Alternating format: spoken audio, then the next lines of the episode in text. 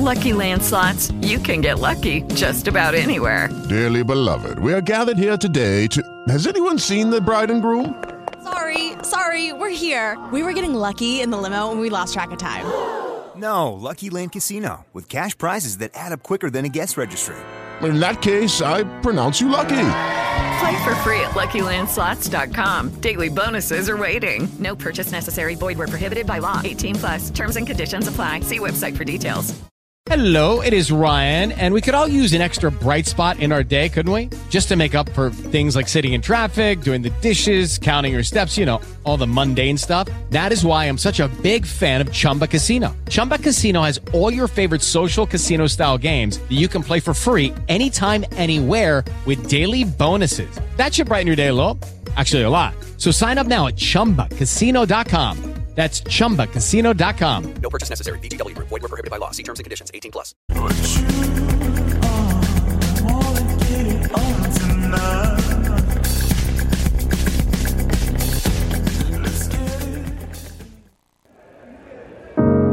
Choc.ca s'associe aux soirées d'écoute publique en partenariat avec les RIDM et Prime pour la deuxième édition du concours de documentaire sonore Le réel à l'écoute. Vous êtes un créateur sonore canadien et vous travaillez sur des œuvres francophones, c'est votre chance de remporter plus de 1000 dollars de prix et une place dans la programmation des RIDM 2017. Vous avez jusqu'au 31 août minuit pour soumettre votre projet sonore de 10 minutes maximum. Pour participer ou obtenir plus d'informations, rendez-vous sur le site de choc.ca sur l'onglet Le réel à l'écoute.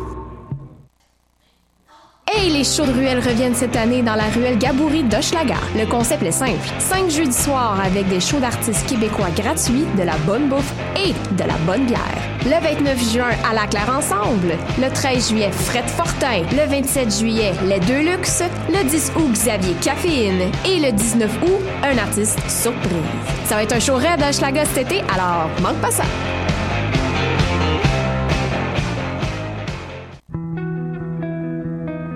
Voyage au bout de la nuit, c'est ton émission d'ambiance nocturne sur le Nightlife Underground montréalais. Découvertes musicales, chroniques culturelles et idées de sortie pour divertir tes nuits urbaines. Voyage au bout de la nuit, c'est l'émission nocturne de choc.ca.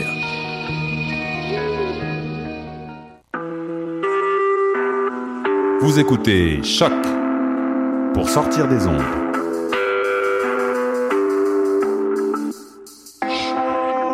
Podcast, musique, découverte. Sur choc.ca. La musique au rendez-vous.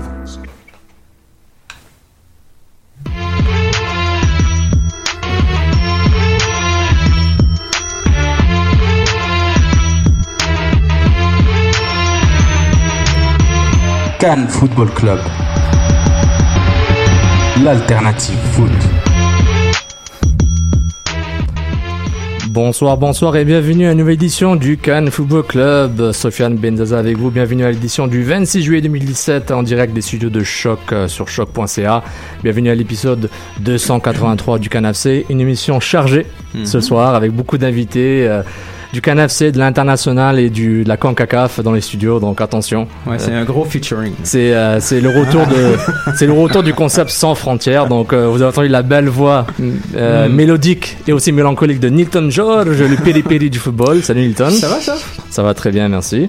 Ça va. Et puis on a Mathieu Lémé, le, euh, le producteur et créateur de MLS, MLS Africa Plus, podcast sur le réseau du CanFC. Salut Mathieu. Salut Sofiane et bonjour à tous à la Hervé Penaud quoi.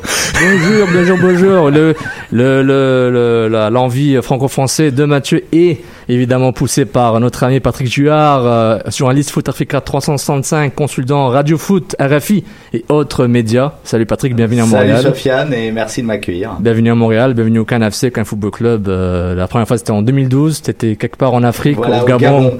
pour euh, couvrir la Cannes avec nous. Donc c'est très gentil et bien très gentil de nous avoir euh, d'être avec nous à Montréal. On viendra Je chez toi à Paris. pas vous rater. On viendra chez toi à Paris, tu Ah nous oui mettras à France 24, Canal+, on viendra dans ton Voilà. plateau. Avec Vanessa ça? Sans faute, sans faute. Et évidemment, et le master des selfies euh, portraits en ce moment, j'accueille l'international jamaïcain, joueur de l'Impact de Montréal, attaquant, un grand coach. Il a été aussi assistant coach, je pense, Mhm. au niveau universitaire. J'accueille aussi Lloyd Barker. Bonjour. Bonjour Lloyd. Comment ça va le français? Ça va bien. My Ça- French is uh, not that good. Excellent, excellent. Well, thank you for uh, for being here, Lloyd. It's a I appreciate it. So uh, good to have you. It's been all this time. Uh, a big time analyst, undercover, underrated analyst for in soccer Montreal, but he likes to keep it uh, on the down low. Obviously, he's a humble guy. Thanks, Lloyd, for coming. Pleasure, pleasure to be here. Thanks for having me. Excellent. So, une petite introduction pour ce qui va arriver. Euh, comme j'avais dit, on est à l'épisode 283 ce soir, donc on s'approche de la 300e. C'est énorme. C'est un beau chiffre. hein. Ouais. 300, donc on est là depuis 2011-2012. Et on voudrait que les invités, nous, euh, euh, les auditeurs, pardon, envoient leurs idées euh, via Twitter. Donc je, vais, je, je lance ce hashtag que je vais utiliser, hashtag CanapC300. Donnez vos idées pour ce qu'on devrait faire pour le 300e du Faut pas oublier qu'on a un budget. ouais. Un- Un, festin couscous péripéri. Voilà, Mais on- avec la vraie bouffe. On a, on a un budget limité. Je pense pas. Je pense pas que Lloyd va nous donner de l'argent pour qu'on aille faire un 300e en Jamaïque là. Donc il y a pas de problème. Donc euh, hashtag Canapé 300 pour euh, donner des idées pour notre 300 300e du Canapé. Donc euh, voilà, on, on vous remercie. Et aussi euh, pour annoncer que le tournoi de futsal organisé est complet. On aura 10 équipes euh, ce samedi 29 juillet au centre sportif Côte des Neiges. Et on vous avise aussi que le tirage au sort aura lieu au resto Chef Petit Creux. Et on remercie notamment Go Foot Yourself et Passion Soccer Boutique pour le soutien. Pour manger une belle poutine au plantain, Patrick, je te conseille Chef Petit Creux. Mathieu, Ah. euh, c'est dans le plateau, c'est chill, c'est bien. je savais pas que ça existait la poutine au plantain. Ah, je viens de tuer la surprise. Allez, c'est pas grave. Mais là, ils viennent m'en gâcher une. Ah, désolé, man. désolé Mathieu. non, c'est pas grave. Je, je- je peux quitter ce studio, je peux quitter ce studio. Donc voilà. Fais donc ça. Je vous remercie beaucoup d'être là. Et puis on va passer aux vraies affaires. D'abord, on va parler à Monsieur Lloyd Barker. Hey Lloyd. Yes, sir. How you doing, my man? Doing wonderful. How's your selfie game going? Good. I'm working on it, man. Good I'm job. working on it. Good to have you here, man. So, Lloyd, what you been up to, man? I see you on TV, analyst, Sportsnet, CBC, TSN. You're everywhere. So, what have you been doing since uh, since for a while now? Well, I just got back from Alberta, where I was hanging out with uh, two of Canada's finest youth coaches, Sean Fleming, Canada's um, U17 World Cup coach up until about a year ago. He's a, a coaching director for the Canadian Soccer Association, and Rob Gale, Canada's U18, U20 coaches, and we're doing some camps out in Alberta and Edmonton, Sherwood Park, and um, just exchanging ideas. Just a wonderful time, wonderful trip. All of two weeks Two weeks, yeah. in the Alberta heat, and uh, you know, I, I think I finished all their Alberta meat. Triple A steak. Oh man, they got the greatest steak out there. Yeah, the way to go. I wanted steak every day, but the boys wouldn't allow it. So So you're still very involved in uh, soccer coaching, mentoring. You haven't never, never stopped. I've, I've been following around for like over a decade now. So you've been involved 100. percent yeah, there's no sense stopping now. I mean, You're in great. You're in great shape, man. You could be a striker right now. Mancosu's kind of lame. So I mean, I maybe, can, uh, I'm good for about five minutes. I give you a good five minutes. That's more than Mancosu. Oh, That's more than ouch. Mancosu. Ouch. Oh, This, by the way, ceci le Can Football Club, pas de- sans langue de bois. This is Can Can FC. We don't, you know, we don't talk BS. We say it like it is, straight up. So uh, just you know, people are advised for for, for the newcomers and all uh, Barker's fan. So Lloyd, talking about soccer, education, mentoring. Uh, knowledge. There's an event that you're uh, working on that's going to coming up soon called the Player's Brain. It's been going on on social media, a lot of buzz happening around it. So tell me, tell us a bit about this event, and uh, so we can uh, talk about it and debate. Well, the first thing is that most people ask me, how did you come up with this idea? And, and I think you kind of touched on it that I've been involved in the game for so long and in so many areas. I mean, I've coached at every level. You know, I've, I've been a part of the directing uh, of clubs. I've got a private academy called Best 11 Academy right now um, that does private training. And of course, again, I go around the country and I do seminars and stuff. So, how this came about is I have all this stuff in my brain, and I thought I got to do something for players because generally there are coaching seminars that take place around the country, and those are very typical. So I thought, what's out there for players in terms of bringing in coaches to, you know, offer something for players specifically. And uh, that's how this came to my mind. And I thought, you know what? And this is how the player's brain came about. I thought I could tap into some of my friends, you know, the current pros and some of the former pros, and have them offer insight to players.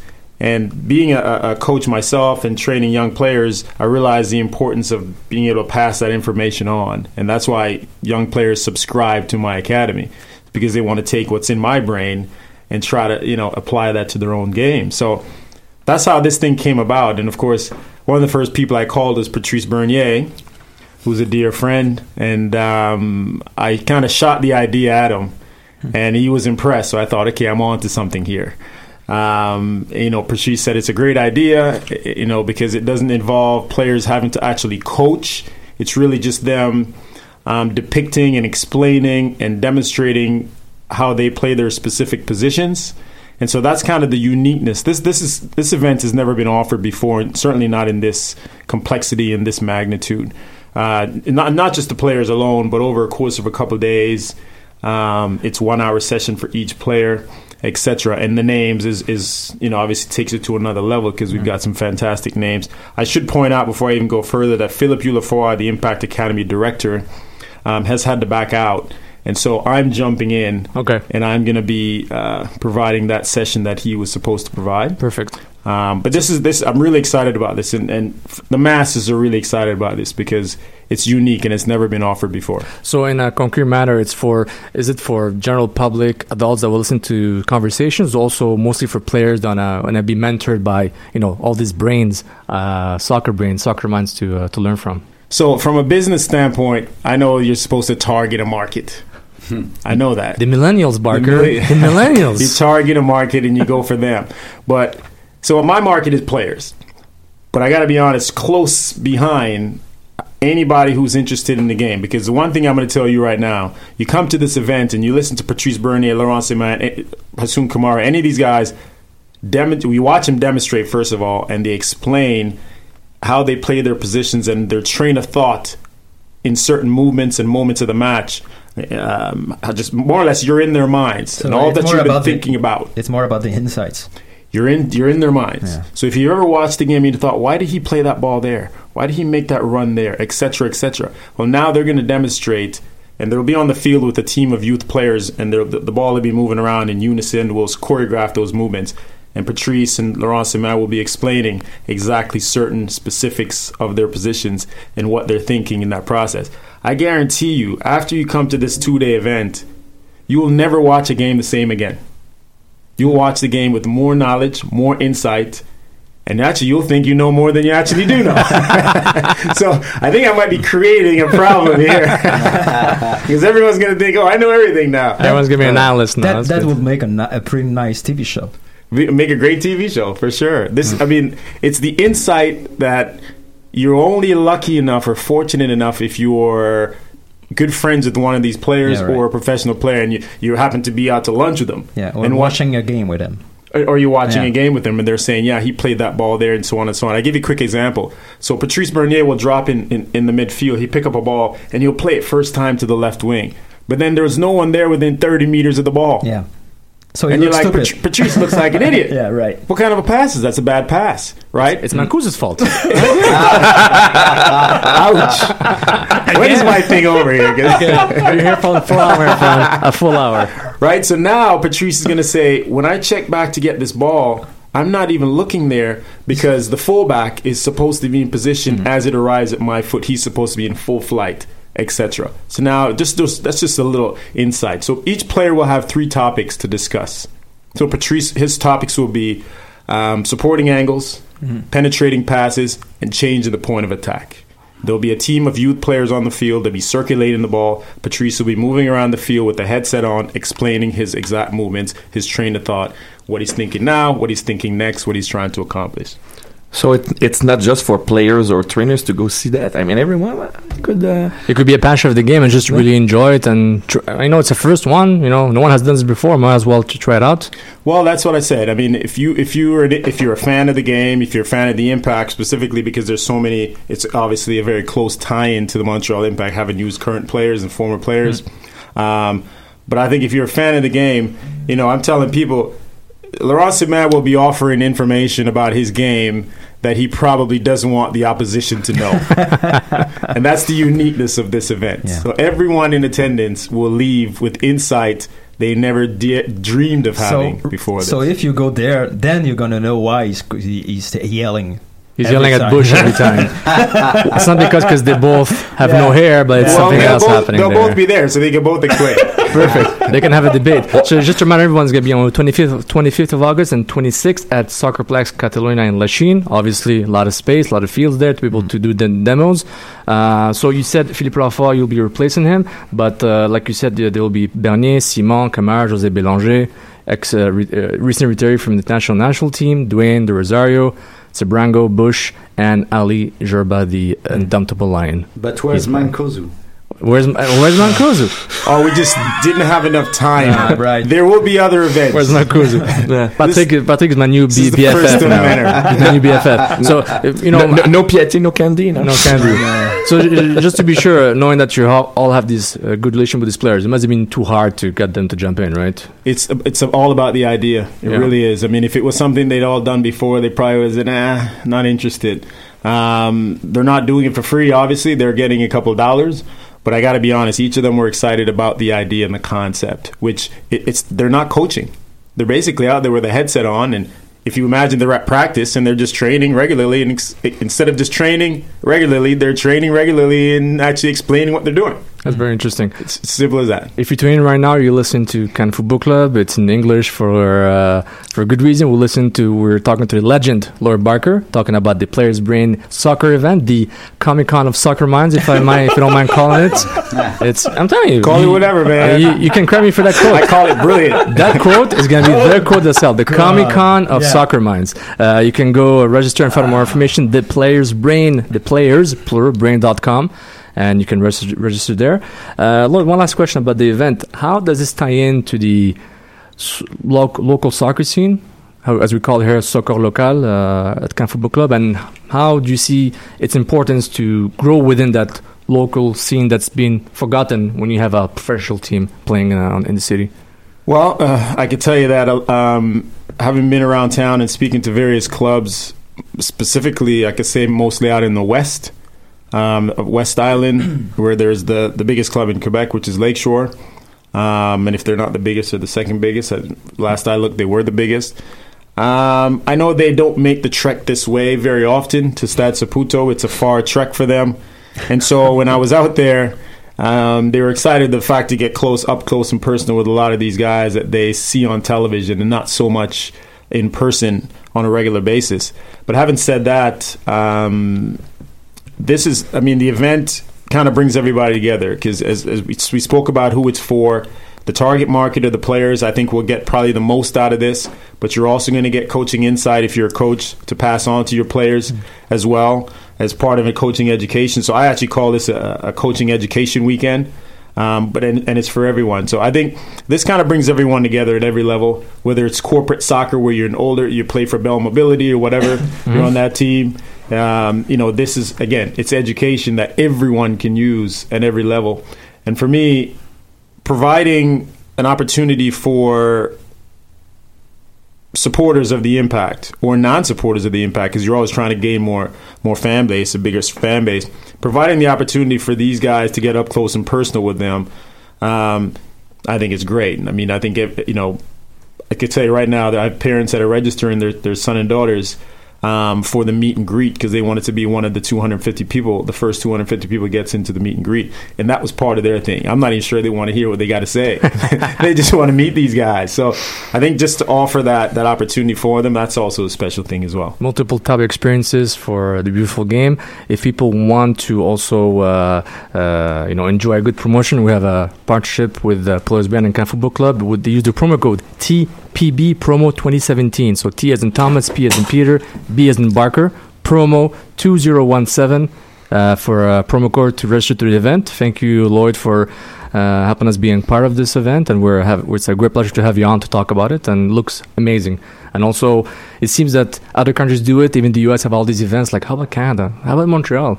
And here we are, Lloyd Barker, one of the legends of Montreal soccer, doing it again. Thanks again, man. It's a pleasure, and, and obviously goes without saying. And thank you guys for your already your support. I mean, once you guys heard about this, you were right on board, and um, I'm grateful for that for sure. Ah, no and keep problem. up the good work. Otherwise, We'll try. We'll try, and I'll try to be nice to Mancosu. So, Barker, you're still here. You're not moving because we're going to be talking about the Concacaf Gold Cup Jamaica in the final against USA, America. Look at the nice yellow Lakers with the Puma and the nice shoes. Ex Jamaica International with the green, the, the Reggae Boys. So final tonight, 9:30 uh, in America against the US. So how do you uh, how did you live this uh, sort of uh, magical run of Jamaica in the Gold Cup? Did you expect it? You can say no. It's fine. Yeah, no, Dev, you kidding me, man? Get out of here, man. I knew this all along. no, you just never know with us. We, you know, the one thing I, I've I've done, done many shows and I've said it. The one thing with us, we're never short on talent, never short on athletic ability, um, never short on dream and, and like or, or football desire and love for the game. But you know, our headspace sometimes could be a little out of whack, a little bit erratic, and and you know sometimes our tactics, regardless of how the manager tries to apply Yeah. it, we more or less do what we, we we want out there, and that's been the problem in the past. So you just never know what you're gonna get. You're gonna get a group that's actually gonna listen to the manager because I've always said the best game plan is the game plan that everyone is on the same page. Hmm. It's not a genius thing where this guy that guy says to do this. To, is everyone on the same page? That's the best game plan for me. It starts with that, and sometimes we don't really buy into that as, as a group. Um, It's a pretty young group. Huh? It's a pretty young group.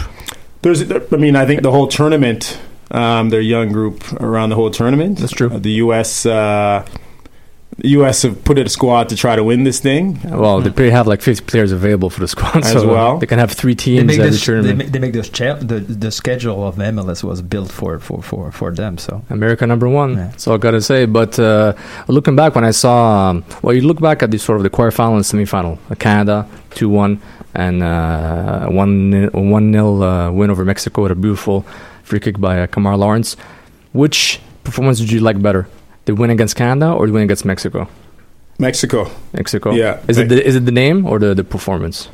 Mexico is stronger. I thought we played a very good game. I thought we played a very tactical game. It was always going to play on the counter. We were always going to play on the counter. You, you didn't quite see how Mexico was going to score because they couldn't break Jamaica down. Um, certainly not easily, anyway. I mean, they were kind of knocking on the door, but they never really got through. Like Canada, that could have gone either way. I, I liked how we played. It's two even teams. I think Mexico is certainly uh, a, a step above Jamaica. they have your favorites. For sure, for sure. And I thought, you know, the fact that we kind of we, we held them at bay and, and didn't really break them down much. Um, Mhm. Pardon me, they didn't break us down much. There was a perfect game plan, and we were hitting them on the speed. They were. Um, you could see they had problems dealing with the speed, as Canada did initially. Yeah. Um, and I think that's the that was really the key there. And so for me, that, that performance when you beat in Mexico and a clean sheet, That's big. That's big. With quoi que the free kick euh, Tour de Yeah. table, Mathieu, Nilton, Patrick, et si vous voulez participer par rapport à la Jamaïque, euh, est-ce qu'on veut que la Jamaïque bat les États-Unis chez eux? C'est ça qu'on veut parce qu'on... Ben, ils l'ont fait en 2015 en demi-finale, parce que c'est la deuxième finale consécutive à la Gold Cup pour la Jamaïque. Mais moi, je veux la finale. Lloyd veut la coupe. Donc, est-ce Ouais, que. mais ben, pour moi, ils seraient capables de causer une surprise. Mais oui, oh, oui, tout à fait. Ils ont, ce qu'il faut. Les États-Unis, euh, ils, ont, maintenant l'équipe A, mais sont, sont pas, il n'y a pas une équipe A rodée depuis, plusieurs matchs. Mais je, me demande jusqu'à quel point la MLS est en train d'aussi un petit peu nuire aux États-Unis. On parle souvent que la MLS est là pour aider à l'équipe canadienne, mais elle est en train d'aider aussi l'équipe de la Jamaïque. Il y a beaucoup de joueurs qui proviennent puis qui se développent grâce au réseau américain. Well, yeah, you know, it's a good point. Major League Soccer for us in Jamaica has proven to be Mm-hmm. It was a big step for well. It's it's it, it has helped us tenfold. Yeah, right. So in a way, I could argue it's helped us just as much as it's helped the U.S. Yeah, right. So Um, MLS is not only a, a tool for the Americans now. It's well, it, becoming a it tool. was that's it was the key. initially Yeah, it was yeah. for, and still the rules are in place to Right. favor them. But it's like I always say, if you have it, they can't deny you. Yeah, right. So if you've got ability, they can't deny you. If you know, it's like when a young player gets an opportunity to go on the field. If you produce the goods, you ain't coming off, Mhm. and because you have it, they can't take you off because you're doing the business. Jamaicans, when they go to MLS, they produce, and so they keep them there. Yeah, right. And so there's no way they don't. You know, they, they're um, um, they they don't give them a reason to not look to Jamaica for players. Like, like, like Romario Williams, The one that escaped. the one. Yeah. the princess that left too early. The one. The ones. I thought, I thought you're being honest on the show. no, he, No, he but he's that- one that never had a chance. When you play two games and a half and That- four USL games, uh, Yeah, what kind of evaluation are you that- are you giving the guy? that kind of player, maybe ten years ago, he didn't have the opportunity that he having right now to to uh, to to to become to become a better player. Do, do you think the no, you're you're right. There are way more opportunities at this stage. Just like in, in youth in the youth clubs in Montreal, I always say there's a level for every player. Mhm. Doesn't matter what you are at this current time, whatever your ability you have, there's a level for you that's suitable for you. And with Romario, he has an opportunity now. Montreal don't want him. I told him when he's leaving, don't even worry about it. You know what you need to work on on your game.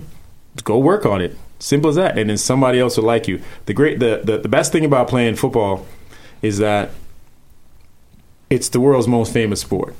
So if Coach A doesn't like you, it means nothing whatsoever. So- because Coach B, standing right beside you, might actually love you. So, what was the problem about the the way that Montreal was scouting uh, uh, Romario? There was uh, some specific uh, things that he, he, played that you don't, didn't like, or uh, what was the? you you I can't answer that specifically. I could give you a, a reasoning from a logistic from a logic standpoint, but I can't answer that because. But the only thing I would say is this: one plus one equals two.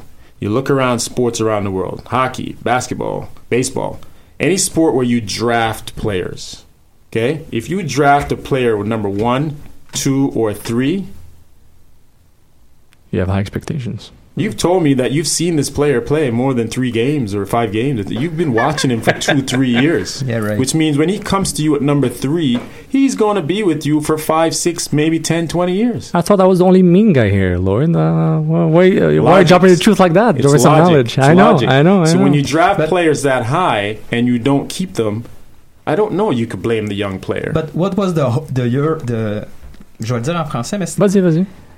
C'était quoi la- la- la- l'empressement de l'échanger? What wa- it was Why there's such a hurry to, to trade and get rid of him? Um, you know, we're not looking for Your information. guess is as good as mine. Okay. Your guess But- really as good as mine. I think you know when they bring in a young player here, they expect him to produce right away, and that's the thing with Montreal. And again, like I just I just pointed it out. Coach A might love you. Coach B might not. It's a difference of philosophy. So at, at this club in Montreal, when you're young, you've got to produce right away. We've seen that, or you're gone.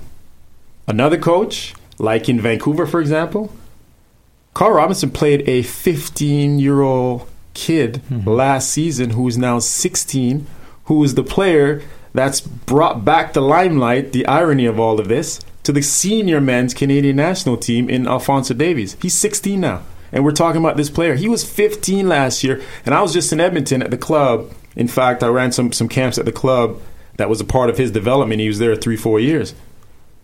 I told him, I said, you could take a little bit of credit, but the credit goes to Carl Robinson, who had the faith to play this boy. Because this is a young boy. Who, no one plays a 15 year old player. And they did. At this club, there's no way on God's earth he's playing if he's in Montreal. No, I think Ballou, if Ballou was two years younger, it would have been the same. Last uh, point, Mathieu, then we move on to the next Okay. topic. Uh, no, in fact, I just wanted to know what do you think about Shaun Francis coming to the Montreal Impact, who is uh, also Come on, a Jamaican Jamaican. international. He's awesome. Come on. Silly question. Give him some DP money. Designated player money. Five year I mean, He's probably going to be the best player on the team. Is he going to be a striker? Is he going to be a striker? Can he play striker, man? Well, he's a le- he's, look, he's a left-sided player. Can he shoot? Um, Can he shoot? That's all I need to know. Did you not see the goal? He I saw it, but I need, I He need more of scored that. against Canada. Right on, eh? Well, he plays on the left side, so he can push up, more or less like Oyongo. Very, they're much in the same frame, um, same mold, where he gets up and down the flank. He's a natural left back. That's his job. He, he's a, he's a left-sided Left sided. But Yeah. that that's his, he's paid to be on the left side, can play defense and That's offense as much, depending Or on the push setup. yes. Maybe the impact will go back to the 3 5 2, and uh, Francis will be the best uh, left wing back in MLS. What, what about crossing? Is he good at crossing? Crossing. that's not important. Typical Europeans and their crossing. No, Who cares about crossing? To compare with Oyongo. Wow. Oh boy.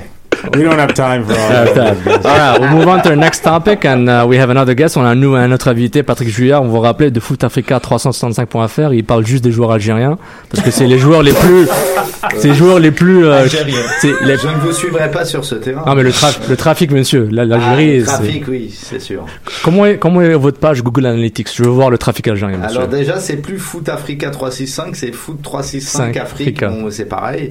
Désolé, mon Euh, cousin. C'est la même boîte. hein. Euh, le trafic, oui, sur l'Algérie, il est fort. C'est pas le seul pays. Hein. euh, One, two, three. Non. One, two, three aussi. One, oui. two, three. Euh, sur le Maroc, sur la Tunisie aussi. Donc, euh, Le Cameroun aussi, la Côte d'Ivoire. Le Cameroun un peu après, ouais. Et pour vous rappeler, Mathieu Lemay, c'est son correspondant MLS Africa euh, Voilà. pour, pour Patrick Juillard. Donc, livre euh, régulièrement une très bonne chronique qui s'appelle Les étoiles africaines où Mathieu euh, a extrait un petit peu le, le nectar de la MLS Mm. euh, africaine. De la semaine. Patrick, t'es Voilà. venu un bon moment à Montréal, c'est le 375e 75e anniversaire de la ville. Donc t'as vu beaucoup de cônes oranges, de construction. Voilà. T'as vu, t'as vu des bars, t'as vu des, des monuments, donc ça va, ça se passe bien? Ça se passe très bien. Je découvre une ville euh, très diverse, euh, avec des quartiers, avec ch- chaque quartier a un peu son atmosphère. euh, euh, c'est ce qui est appréciable, c'est que c'est une ville en pente. Ça porte bien son nom, c'est un mont, donc euh, euh, il, y a- il est facile de s'élever dans cette ville et de, de changer de point de vue. Donc ça, c'est agréable. Et puis comment était ta première expérience au Stade Saputo, le théâtre des Ah, rêves euh, oui. Sur La défaite de 1 face au FC Dallas, donc. Là, euh, c'était plutôt le théâtre du cauchemar. Ah, euh, D'abord le stade, l'ambiance du stade, le le stade. Oui, on est. C'est vrai qu'avec Mathieu, on est arrivé euh, deux bonnes heures avant le, le coup d'envoi, donc on a vu un petit peu le, les gens arriver, euh, la- l'ambiance un peu monter.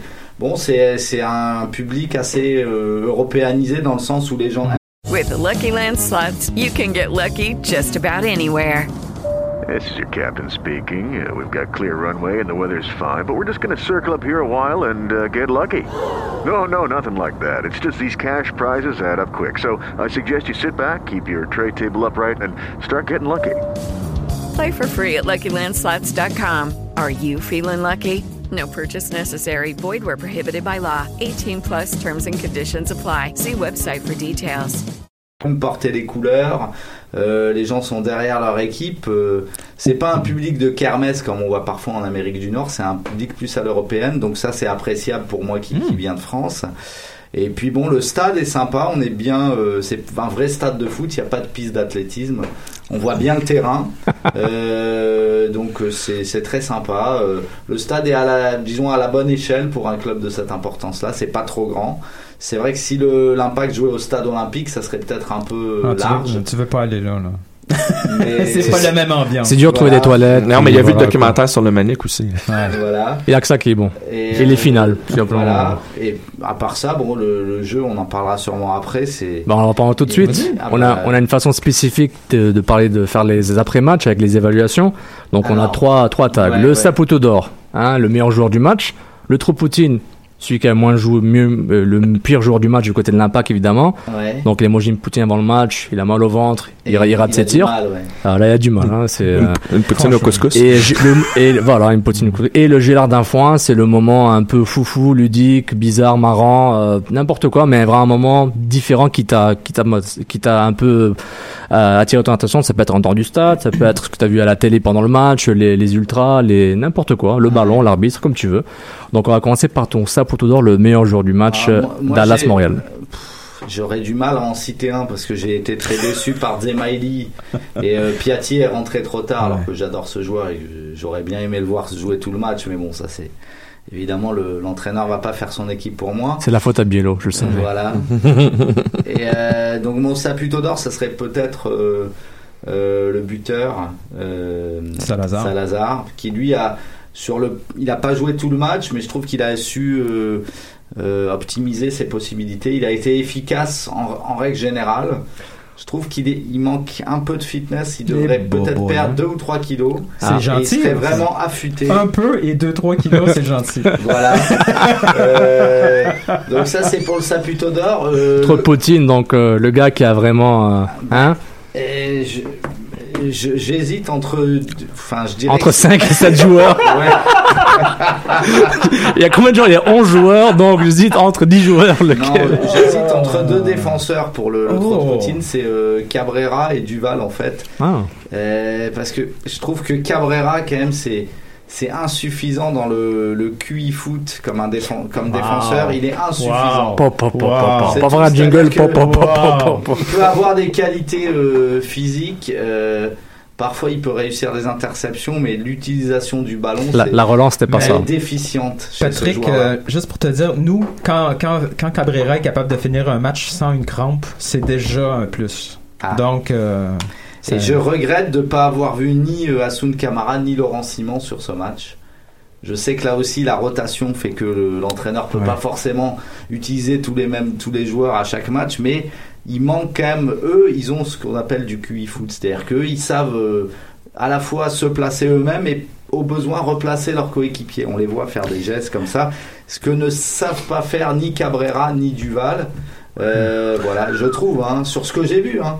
Euh, non, après bon. le, le trop de Poutine. euh, Ah, tu l'as donné euh, Ouais. Duval Ouais. Camara, Duval, Ouais. disons. Bah, Au gars, à peut-être Cabrera. Duval, pas- que- notamment, qui, pas- je trouve que d'après ce que Mathieu m'avait expliqué, il, il me disait qu'il faisait parfois de, de bons matchs. Là, j'ai trouvé qu'il était déficient.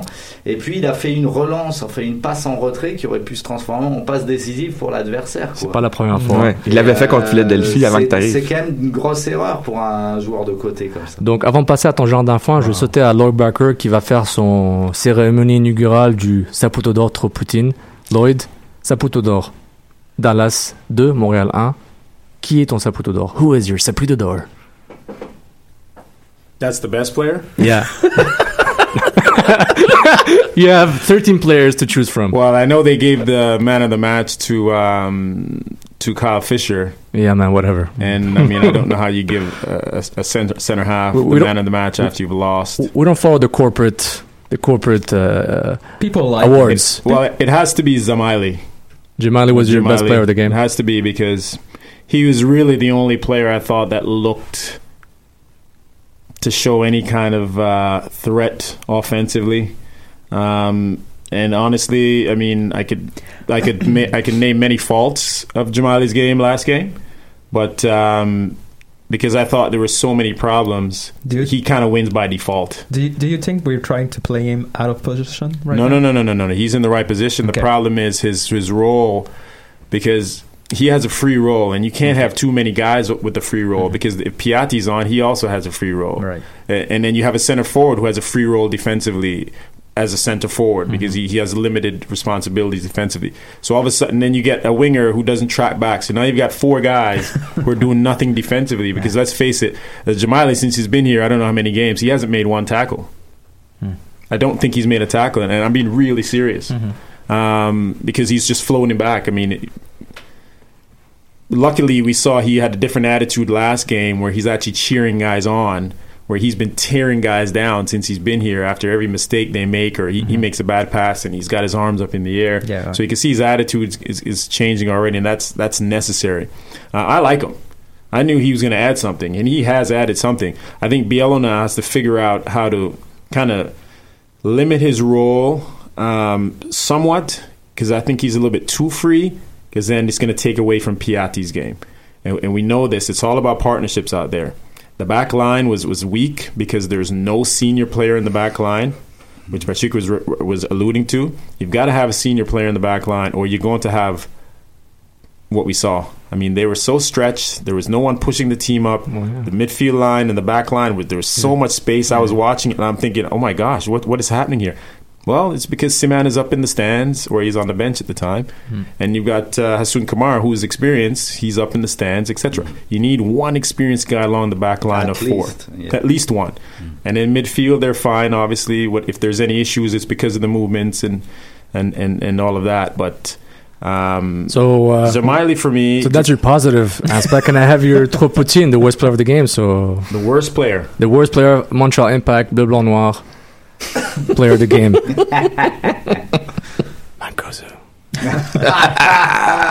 well, I'm, yeah, I'm gonna, I'm gonna. I mean, again, it's it's. I don't know. I don't want to use the word worse, but I think my he had a, he had a look at goal. And I think you know if it's Marco Di Vaio, he scores that. There's one that cut in and he hit and he just barely Yeah. got a piece of it. If it's Di Vaio, he scores that. If it's Drogba, he scores that. And if maybe if it's Mancosu last November, he scores that. Yeah. Um, He but looks tired. Is he, it? he looks fed up. Oh. He looks a bit fed up. And also, I, I want to add something on Mancosu. I actually think this was his least worst game the last five games because he actually wa- was moving around. I So agree. imagine how bad he was before. So that's why I'm a bit, a bit hard on him because uh, he's He also 32. delivered an assist. You know. Exactly, a beautiful assist. So I give him that. Like that's a great play. But I'm saying he's 32. He's not 24.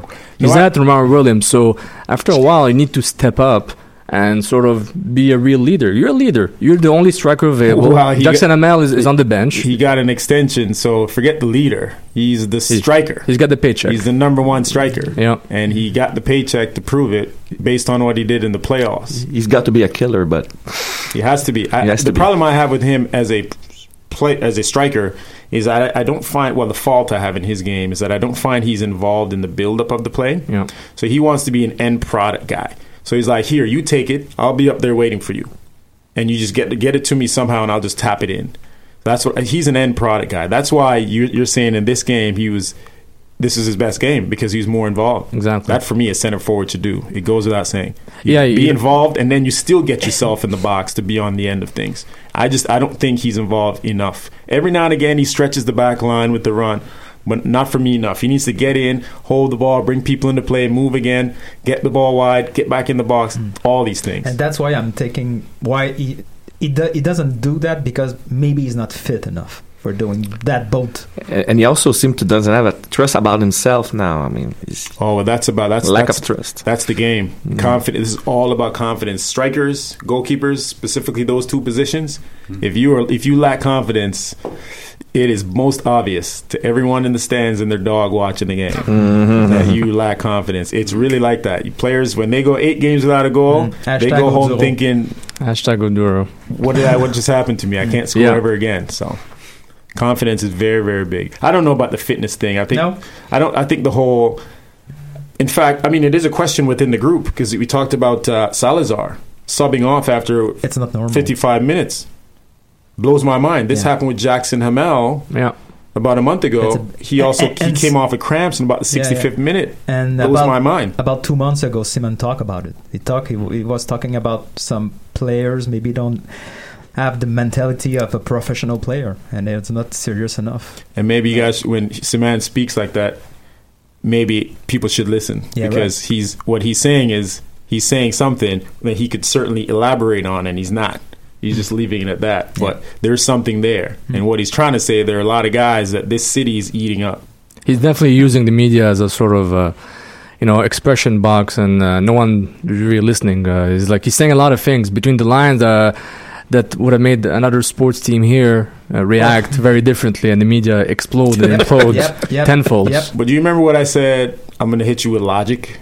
Drop some knowledge, sometimes, my I, friends. sometimes I don't really have to. You don't have to be an analyst to see certain issues. Yeah. If a guy is six is is 25 years old, 24 years old, and he can't play a full match, It's not normal. and they're no, no. two months in a season, three months, and you're just coming off two weeks off, and you haven't played that much football, Red flag. something's wrong. Red flag. Either he's doing something off the field he's not supposed to be doing, or the physical trainers of the team is doing something they're or just not doing something they're supposed to be doing. Mm-hmm. But there's a, a just direct correlation to these players uh, not being fit enough. And you mentioned Mancosu. Mm. He may not be fit. I don't think that's the reason because I'm thinking he's a professional. He, uh, he's got the seniority, so the younger guys, okay, you could give them maybe a pass. But you you know you might you have a valid point. Because they don't look right, that's for sure. I mean, they're giving up late goals, can't hold a lead. And- that and all it- ties I, into I would like to add one more thing to that. I think the sort of tactical discipline of the team is a bit erratic. So everyone's running around everywhere. I don't think they're very organized enough. Even though this is second year under Biello, I'm very disappointed. So you have to run everywhere. You have to make double effort. You don't have the ball, so you have to run after it more and more. N- not just against Dots, which is an excellent team, even without their top players. I just feel, even though they're not as efficient as they can be, you know that about being efficient. It's good to be uh, as fast as Usain Bolt and as endurant as a as a Kenyan marathon man, but you need to you, you need to be I couldn't find the name of a marathon runner. It could be Probablement que c'est compliqué à dire. c'est pour Exactement, exactement. so when you come, you can have those both qualities, but in, in the game, and I've seen you play, uh, Lloyd, uh, played with you also in a few charity games. You gotta be efficient, man. You gotta be very precise. Look at Bernie. Bernie, even even when he was younger, he ran, but he ran efficiently. It's all about being efficient with the ball and what you do with it. And I think the Impact have a big issue with that. Bernie is a thinker of the game, and it's why playersbrain.com. I love talking to him about football, and, and that's why he's in my player's brain.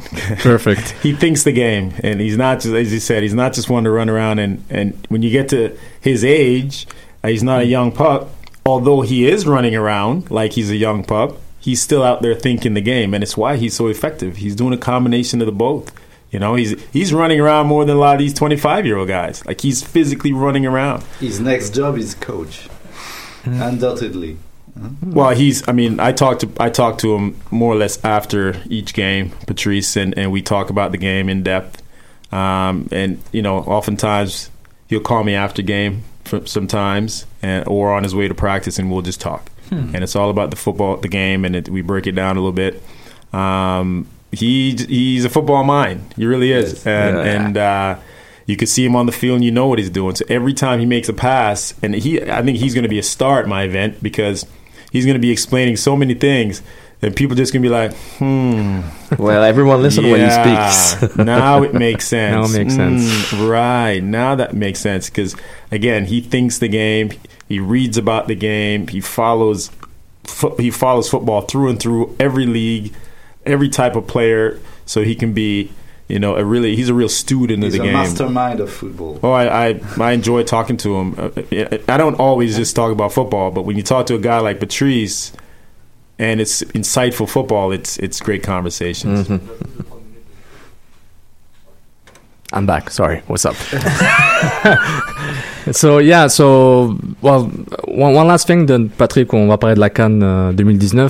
Oh, one last thing, Lloyd, about uh, a, sort of representation problem. Is we we had a one que- impact question that I was I want to ask you, ask everyone, is that how do you feel about the lack of celebration of the national team members that were that came back with the impact? A lack of at Satsupuro.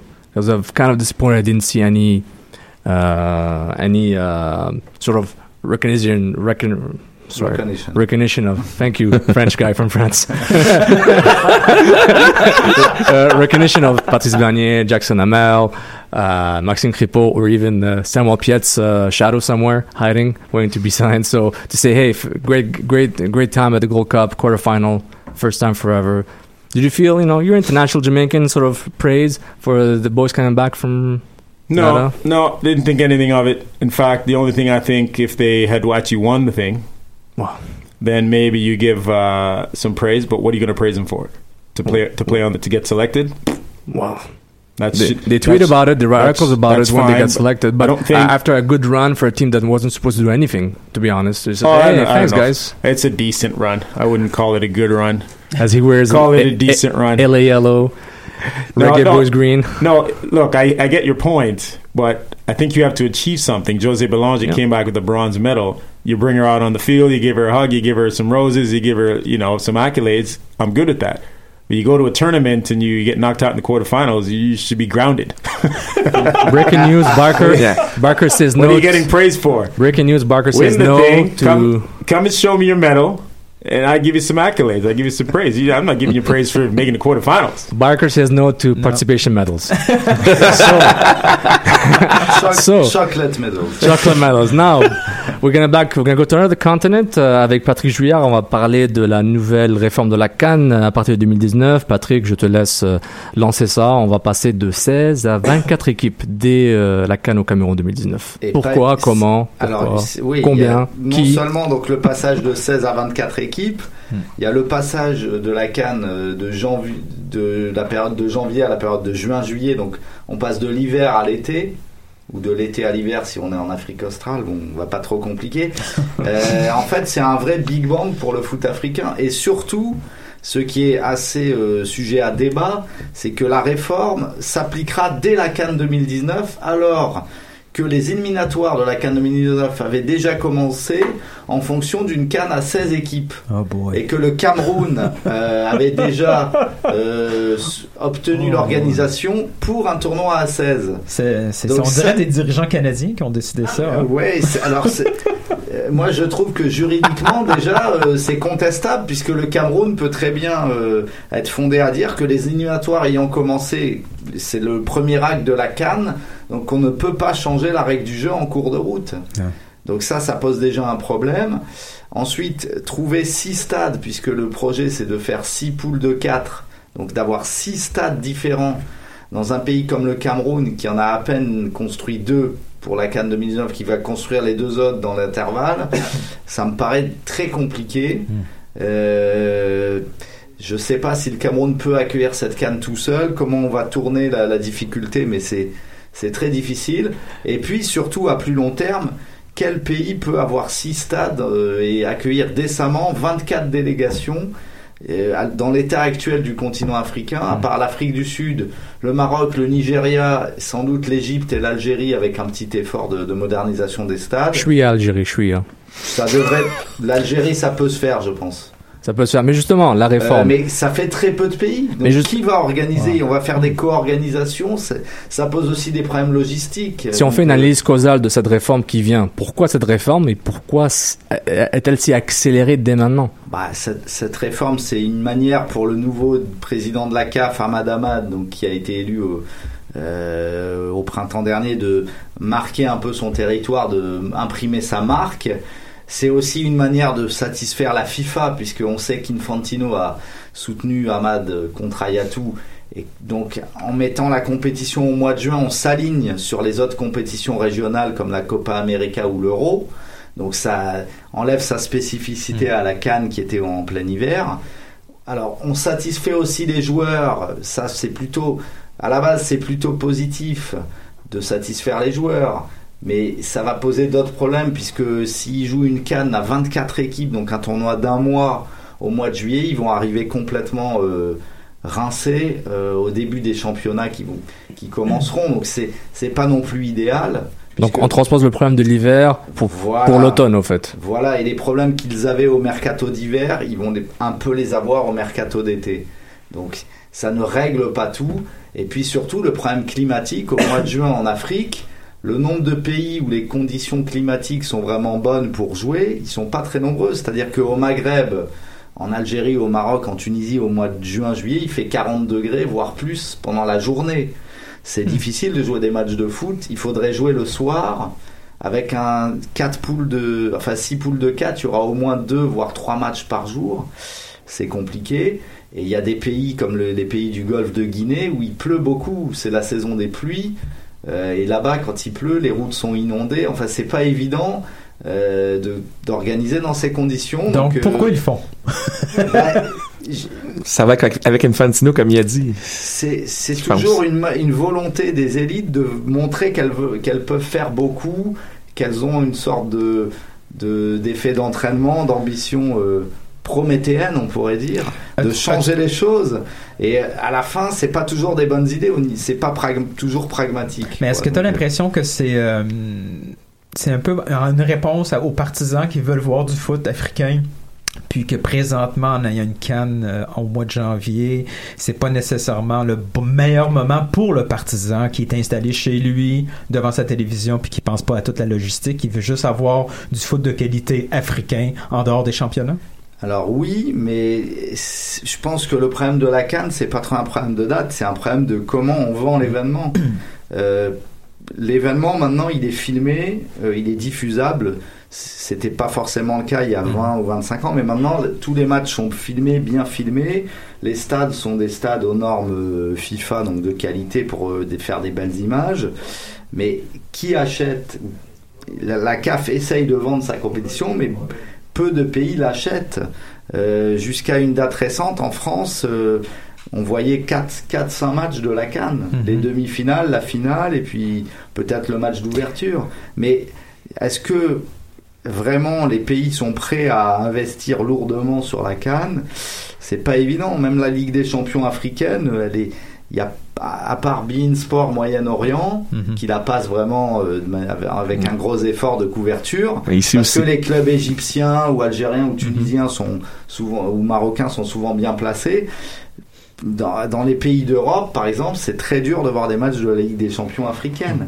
Donc, Puis y a- s'intéresse seulement à demi-finale, finale, au meilleur des cas. Voilà. quoi, au meilleur des Ouais, cas. c'est Puis ça. justement, Mathieu, j'aimerais avoir ton input sur ça, comme tu es l'expert africain MLS. En plus de ça, mais surtout ça, donc euh, comment ça te comment ça te picote tout ça, là, cette canne à- Ben, ju- à juste, avant, 24? juste avant que j'en vienne avec la, la MLS, il y a quand même un point, on en avait discuté hier, passé de 16 à 24. Bon, ça ouvre les- la porte à certains pays qui étaient toujours prêts de passer à la canne pendant les, les, les séries éliminatoires, le, le tour précédent, les Oui. tours de qualification. Là, ça ouvre une porte, mais par contre, on a constaté ces dernières années, puis on entendait ce reproche, la qualité globale du, dans la compétition avait baissé un peu. À 24, ça risque pas de s'améliorer. Et on a vu l'exemple avec l'Euro. On, là, on va avoir la tendance avec la Coupe du Monde passer de 32 à 48. Ben, c'est pour. Mais ça, c'est rendu un fait accompli. Là. C'est on, ça. On pourra plus jamais. euh, c'est, c'est- c'est- une, une fois qu'on a décidé d'aller à, à, à tant d'équipes au mondial et à l'Euro, maintenant toutes les autres compétitions suivent. Et, et- tant, et tant pis pour les effets. et- et l'au- et l'autre aspect, on a parlé de logistique, comment on va gérer les hôtels en Ah, ça, plus. Oui, les terrains,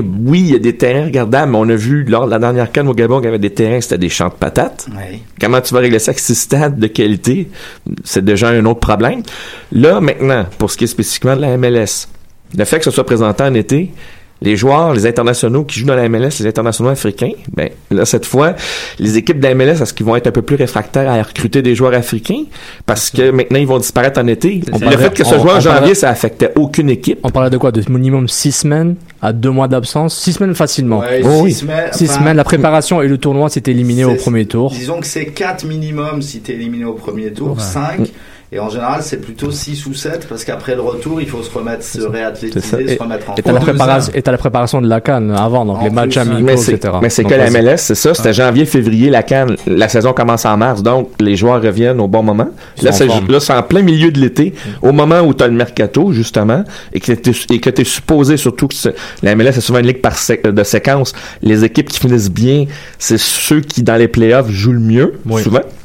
Donc, ces joueurs-là qui reviennent, s'ils sont blessés puis tu les perds, parce qu'avec les conditions qu'il y a là-bas, hein, on a vu Oui, ce qui est arrivé oui. à Koyango, là, justement, c'est, il s'est pas blessé en MLS.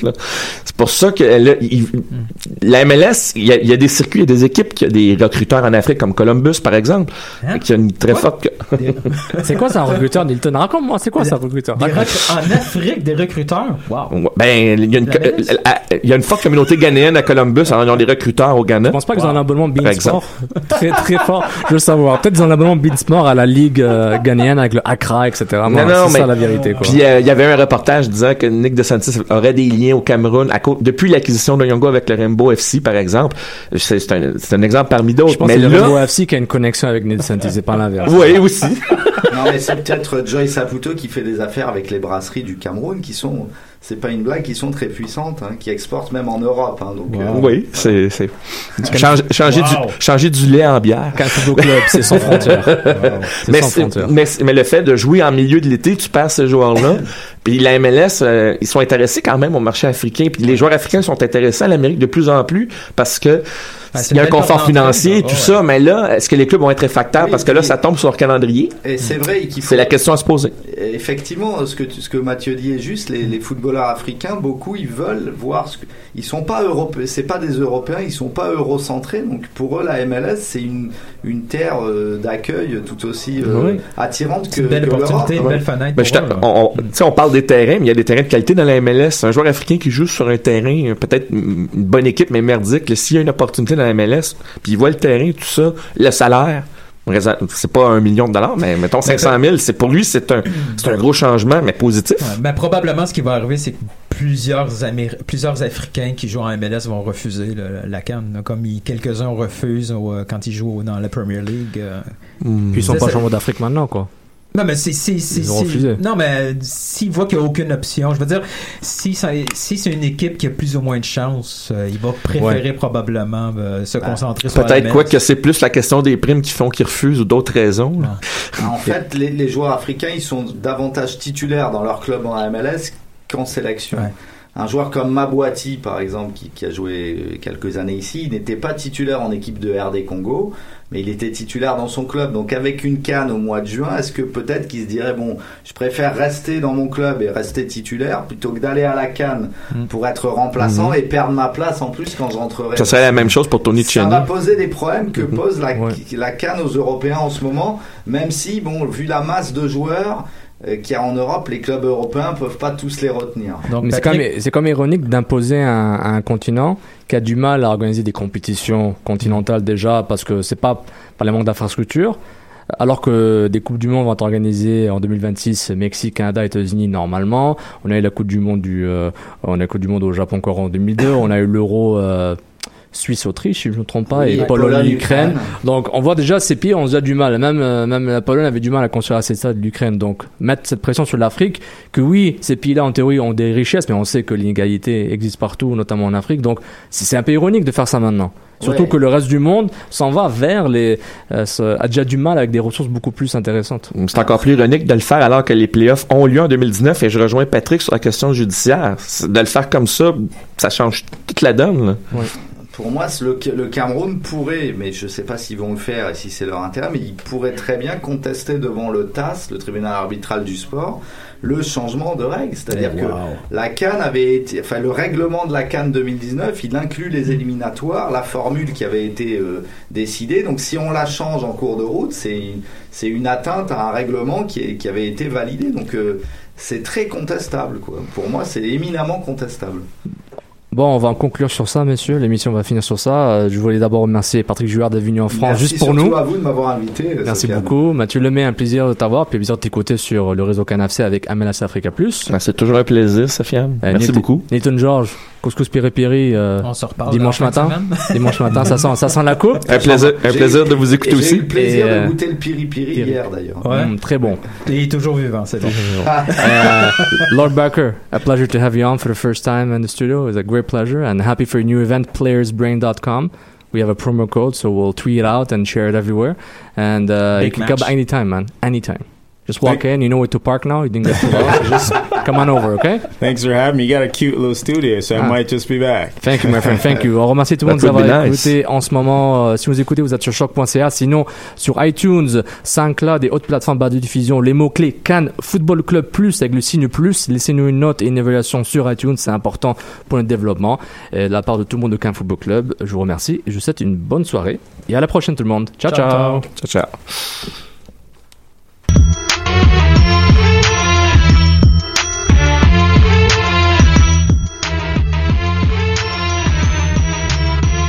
Can Football Club. L'alternative foot.